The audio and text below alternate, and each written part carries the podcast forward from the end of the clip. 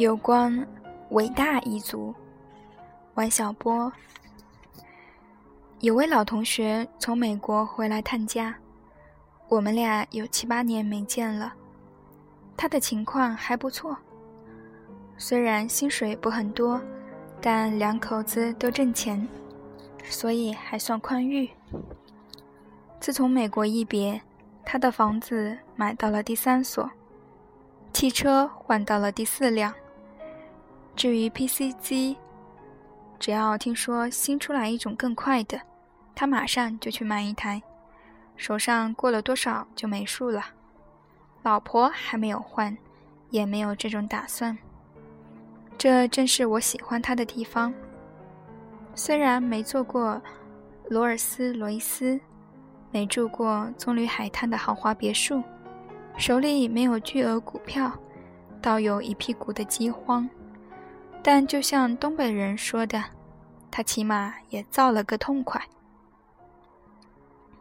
我现在房无一间，地无一垄，当然只有羡慕的份儿。但我们见面不是官僚这些，这就太过庸俗了。我们哥儿俩都闯荡过四方，种过地，放过牧，当过工人。二十年前在大学里同窗时，心里都曾燃烧起雄心壮志，要开创伟大的事业。所谓伟大的事业，就是要让自己的梦想成真。那时想了些什么，现在我都不好意思说，只好拿别人做例子。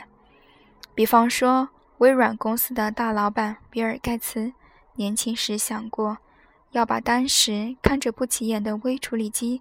做成一种能用的计算机，让人人都能拥有和使用计算机，这样科学的时代就真正降临人世了。这种梦想的伟大之处就在这里。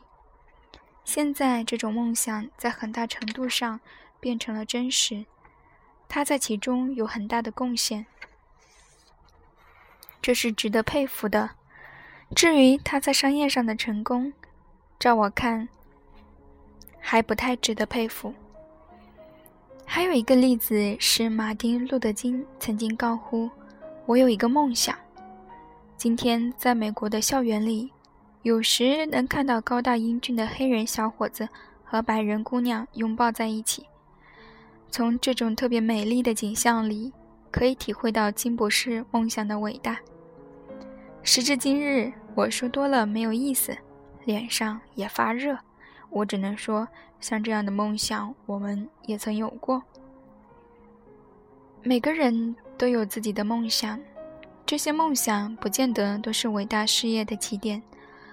鲁迅先生的杂文里提到，有这样的人，他梦想的最高境界是在雪天呕上半口雪，由丫鬟扶着，懒懒的到院子里去看梅花。我看了以后，着实生气。人怎么能想这样的事？同时，我还想，假如这位先生不那么考究，不要下雪、梅花、丫鬟、缠着等等，光要呕血的话，这件事我倒能帮帮得上忙。那时我是个小伙子，胳臂很有劲儿，拳头也够硬。现在当然不想帮这种忙，过了那个年龄。现在偶尔照照镜子，里面那个人满脸皱纹，我不大认识。走在街上，迎面过来一个庞然大物，仔细从眉眼上辨认，居然是自己当年的梦中情人。于是不免倒吸一口凉气，凉气吸多了就会忘事，所以要赶紧把要说的事说清楚。梦想虽不见得都是伟大事业的起点。但每种伟大的事业必定源于一种梦想，我对这件事很有把握。现在的青年里有追星族、上班族，但想要开创伟大事业的人却没有名目，就叫他们“伟大一族”好了。过去这样的人在校园里，不管是中国校园还是美国校园，是很多的。当盖茨先生穿着一身便装，蓬着一头乱发出现在校园里时，和我们当年一样，属于伟大一族。刚回中国时，我带过的那些学生，起码有一半属于伟大一族，因为他们眼睛里闪烁着梦想的光芒。谁是谁不是这一组，我一眼就能看出来。